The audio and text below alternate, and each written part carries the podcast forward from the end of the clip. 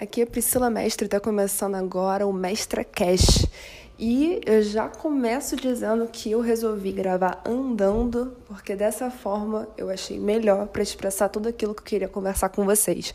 Bom, eu vou falar um pouquinho aqui sobre o empreendedorismo, é, o, o local das mulheres, né? Como que isso está acontecendo, o que está acontecendo com as empresas digitais. Mas hoje eu gostaria de falar um pouquinho da minha história. Eu sempre tive essa veia empreendedora. Quando era pequena, eu vendia biscoito no colégio, eu fazia artesanato. A minha avó acreditou em mim, eu fazia bijuteria, até até hoje, e eu, eu tirava dinheiro, tá?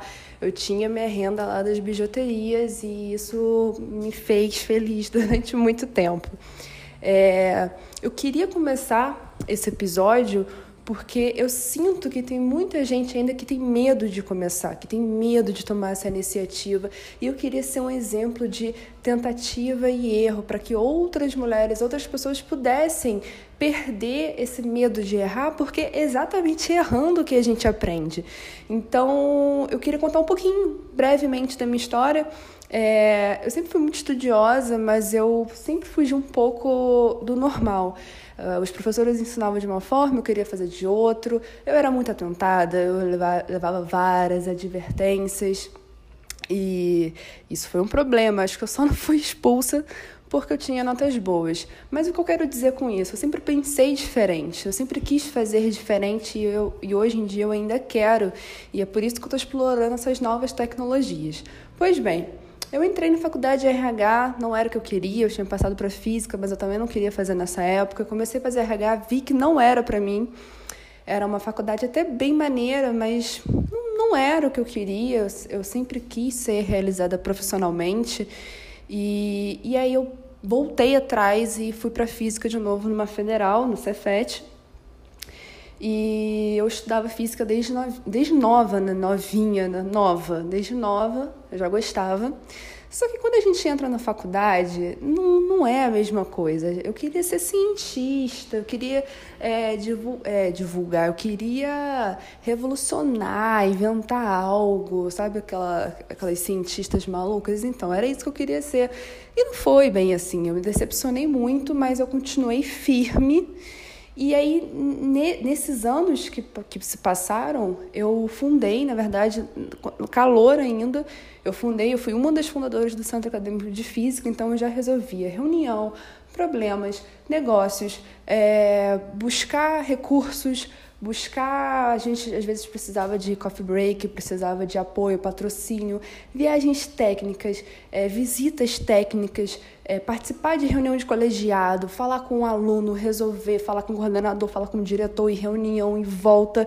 E nisso tudo no começo eu ainda fazia RH. E a minha faculdade de RH era do outro lado da cidade. Então eu tinha que, às vezes, prova no mesmo dia, eu tinha que sair correndo. Eu tinha que.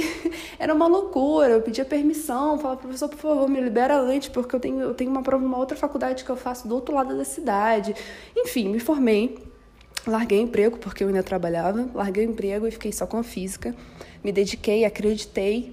É, eu sempre tive um viés muito acadêmico e ainda tenho, e está sendo muito pesado desapegar. E eu queria futuramente conversar sobre isso porque eu sei que é um assunto muito delicado, mas vamos voltar aqui para minha história. E e aí, enfim, eu fui me decepcionando e eu comecei a lembrar, eu faço terapia, façam terapia, galera. Eu comecei a lembrar de coisas que são naturalmente fáceis para mim, porque a gente se esquece, a gente fica engessado nessa de tem que fazer o curso tal, tem que fazer não sei o quê, porque aí você cresceu, vai ter que trabalhar, não sei o quê, casar, não... e a gente esquece de coisas que são fáceis pra gente, são coisas que a gente sabe fazer naturalmente. É claro que eu, eu acredito fortemente que a, a disciplina, ela supera qualquer talento, né? E eu vi isso acontecendo na faculdade, eu sempre fui muito preguiçosa. Então, as pessoas que eu vinha estudando muito mais do que eu já estudava, nossa, elas decolaram, assim. Continuam naquele regime de, da física que eu não concordo mais. Como eu disse, eu queria ser cientista, eu não queria ser só, é, só dar aulas, e isso já é muito, né? A gente tem que valorizar nossos profissionais nesse mundão hoje em dia que eles estão sendo tão desvalorizados, mas nunca foi o meu sonho, eu nunca quis ser professora, pelo menos não dessa maneira. E aí o que acontece? Eu continuei, fui fazendo e eu descobri a programação. E na programação eu comecei a observar exatamente esses talentos, esses dons, essas facilidades que a gente não percebe ao longo da vida que é análise. Eu sou uma pessoa muito observadora. É, eu gosto de resolver problemas. Eu gosto de até mesmo achar o problema e falar assim, opa, tem um negócio errado aqui. Eu até tenho um problema muito grande hoje em dia, que é o perfeccionismo, que eu produzo conteúdo e às vezes eu conserto eles umas 10 vezes. Gente, não faz isso, mas a gente também pode falar disso num outro momento. É, eu comecei a analisar isso, e não só isso, mas para agora, e por isso que eu estou dando esse start, eu comecei a perceber, aliás, comecei a lembrar que eu sou boa em negociar, que eu sou boa em fazer 500 coisas ao mesmo tempo, que eu, sou, eu consigo lidar com o público, que eu consigo é, transmitir o que eu quero, eu tenho um posicionamento, é, até mesmo no, no Instagram, até mesmo pessoalmente. As pessoas me conhecem por terem essa postura um pouco forte. E é uma coisa até que eu venho trabalhando, porque forte não quer dizer que você tenha que ser rude. Eu tenho um jeito meio agressivo de falar, então às vezes eu tenho que falar: não, gente, eu não tô brigando, pelo amor de Deus. Meus amigos já me conhecem, já estão acostumados, mas quem vê de fora assim fala: nossa, que menina grossa. E não necessariamente é, às vezes eu sou realista, né?